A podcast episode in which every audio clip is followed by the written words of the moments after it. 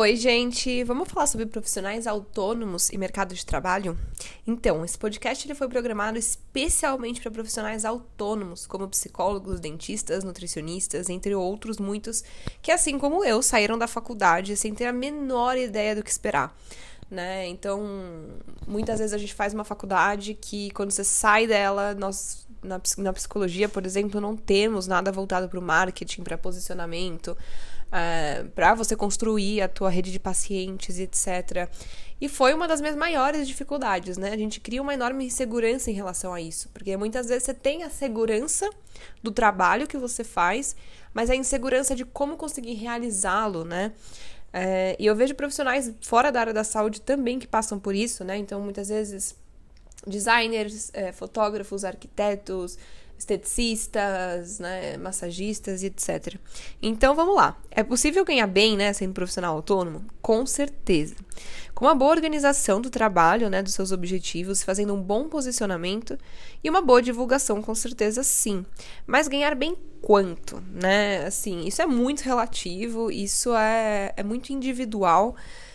Mas é, apenas com o posicionamento digital é uma coisa que você não tem limites, porque independente da área que você siga, você pode ter a sua rede de clientes ou de pacientes que vai te trazer aí uma renda mais fixa, entre aspas, é, e você também pode vender produtos, infoprodutos, outros serviços, outros produtos que é uma coisa que não tem limites, né? Quando você acaba empreendendo, indo para uma vertente autônoma, você tem uma, uma possibilidade é, que não tem ninguém ali te dizendo: olha, você só pode ir até aqui, olha, só pode fazer isso quando você for promovido, olha, você só pode comprar tal coisa quando você for. É, é, quando você tiver um bônus ou etc., né, um, um aumento salarial. Então você não tem esse tipo de de delimitação, né? Ninguém vira para você e faz isso. Isso, é, isso traz uma liberdade muito grande, traz uma insegurança muito grande, porque muito recai sobre você.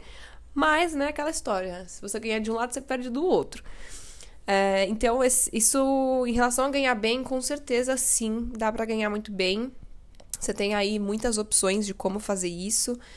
É, e bom, quando a gente sai da faculdade, a gente enxerga um mundo de possibilidades, né? Então, qual é a primeira coisa que, que eu devo fazer quando eu saio da faculdade? Primeiro, organizar os teus objetivos. Então, você vai pegar uma folha e você vai dividir as metas para este ano. Então, o que, que, eu, o que, que eu gostaria de alcançar para esse ano? O que, que eu gostaria de alcançar para daqui 3 e 5 anos, mais ou menos, tá, gente? Isso aqui é uma referência. Uh, e você pode dividir isso em diferentes graus de dificuldade. Então, o que, que eu quero para esse ano e o que, que é mais fácil de eu conquistar, o que, que é mais difícil, o que, que, é, que, na minha visão, é muito difícil de conseguir fazer né? E, e, sempre lembre, quando você delimita metas e objetivos, colocar coisas que dependem de você para acontecer, né? Então não vai colocar lá uma coisa que depende do, do outro, uma coisa que possa partir de você. É, além disso, você, vai organizar isso, você vai colocar o que, que você. A, a meta principal e o que, que você acha que você precisa fazer, quais são os possíveis caminhos para conseguir cada uma dessas coisas começando pela, por aquela que você enxerga como mais fácil, né? Então, ok, delimitei uma coisa fácil que eu quero conquistar esse ano. Teoricamente fácil, entre aspas, vai? O que, que eu acho que eu preciso fazer? Isso te ajuda a priorizar e olhar os passos que tu tem que seguir. Né? Segunda coisa, delimite os seus objetivos de acordo com você. A gente comete um grande erro muitas vezes de quando a gente começa, que ao buscar, né, reunir referências, a gente usa outros perfis, que isso é natural.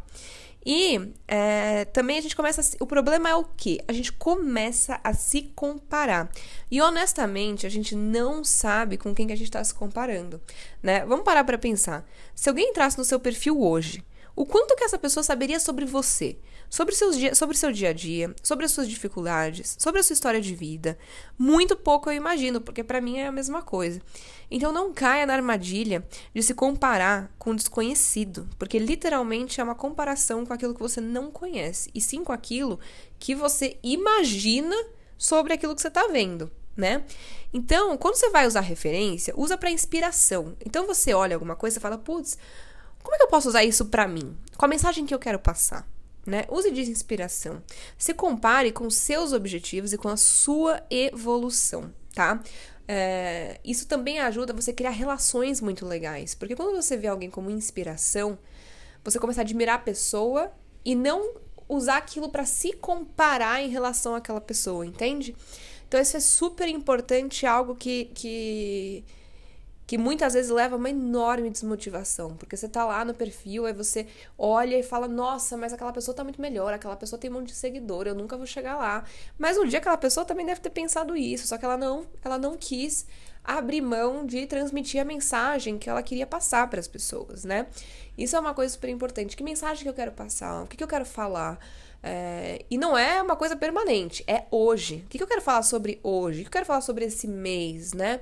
O que, que, tem a ver com o trabalho que eu faço? Será que sobre, é, sobre o que eu estou falando tem a ver com que com que eu com o serviço que eu faço ou com aquilo que eu vendo?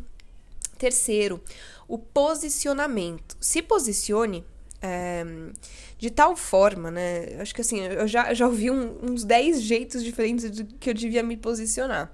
E eu vou dizer para vocês uma frase que meu pai disse a vida inteira para mim, né? Em termos de princípio, seja uma pedra. Em termos de estilo, vá com a correnteza. É uma, frase, uma frase do Thomas Jefferson que é, o meu pai tinha num quadro e no escritório dele, e eu amo essa frase porque os nossos princípios, na hora que a gente se posiciona, eles têm que ser como uma pedra, eles têm que vir em primeiro lugar e a gente não pode abrir mão disso. Mas o estilo, ele pode ir com a correnteza, a gente pode acompanhar, né? O que, está em alta, como que as pessoas têm usado os recursos que as redes sociais nos dão, né? Isso ajuda com o seu posicionamento. Então não perca a autenticidade, né? Não perca aquilo que faz sentido para você na hora que você for transmitir uma mensagem, né? E, e essa frase, ela me ajudou muito a me posicionar do único jeito que eu me senti bem, né? Eu fui autêntica, né? Eu tento ser autêntica sempre e seguir os meus princípios, valores, mas sabia, eu sabia que o resto era passível de adaptação, né? De me reinventar, ver e ver o que, que ia funcionar para mim, etc. Então, você pode muitas vezes seguir uma identidade visual, né, lá no seu feed, aí você fala: "Nossa, mas isso para mim hoje não faz mais sentido". E você pode mudar isso, né? Isso não tem a ver com seus princípios. E se você manter uma identidade visual que não tem a ver com você, você sabe que não tem a ver, você perde a autenticidade. Então, isso é em primeiro lugar. Quarto ponto que eu falei no começo sobre divulgação. Eu acredito ser um dos pontos mais difíceis, mas eu reuni algumas perguntas para vocês anotarem e se perguntarem, né? com quem estou me comunicando. Veja se seu público e sua forma de falar estão interligados.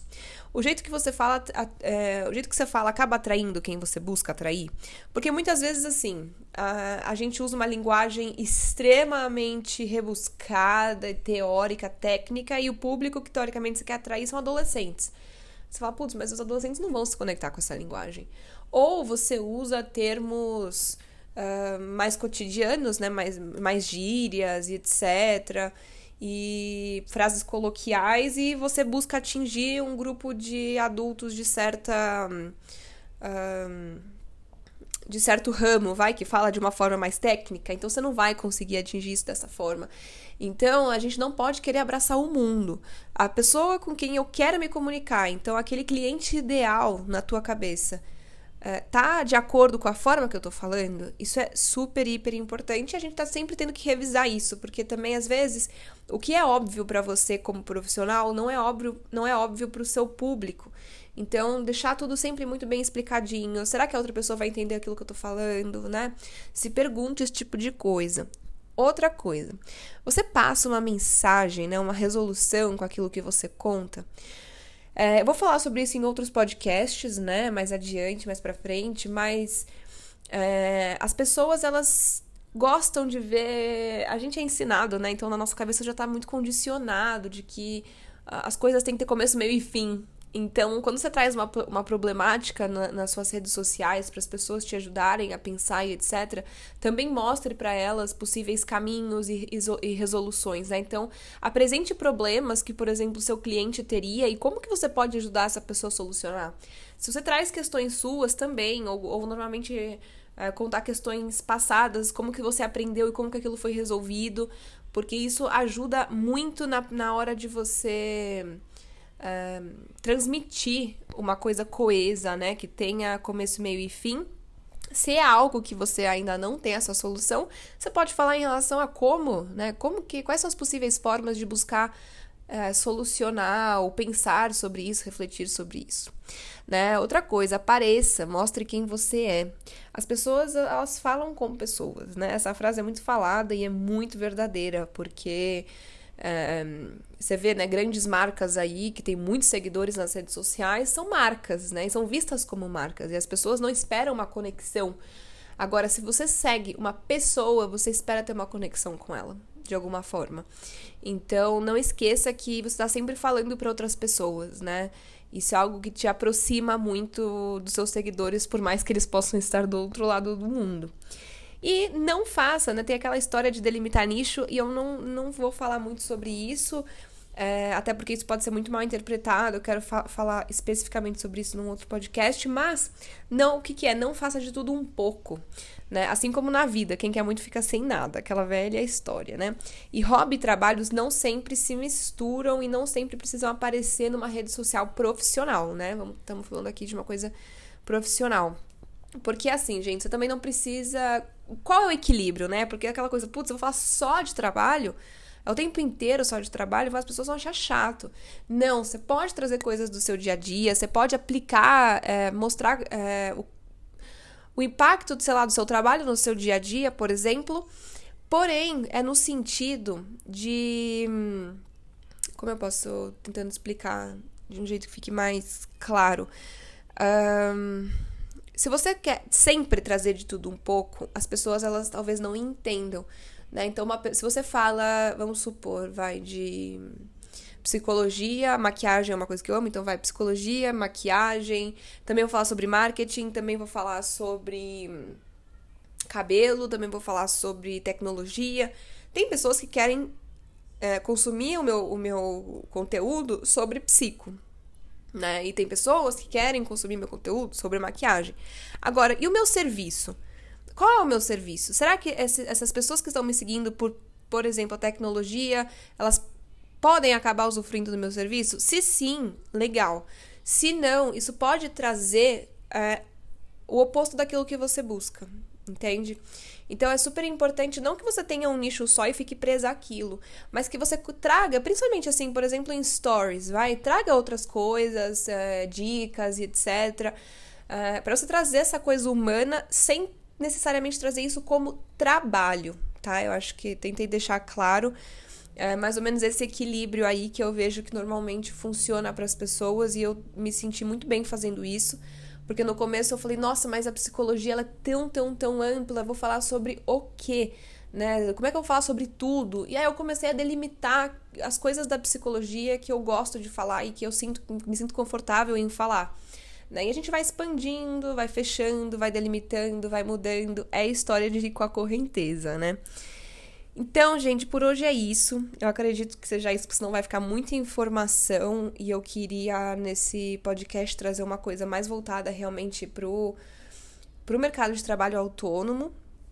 É, e eu espero muito poder ter podido ajudar vocês. Beijo, até o próximo.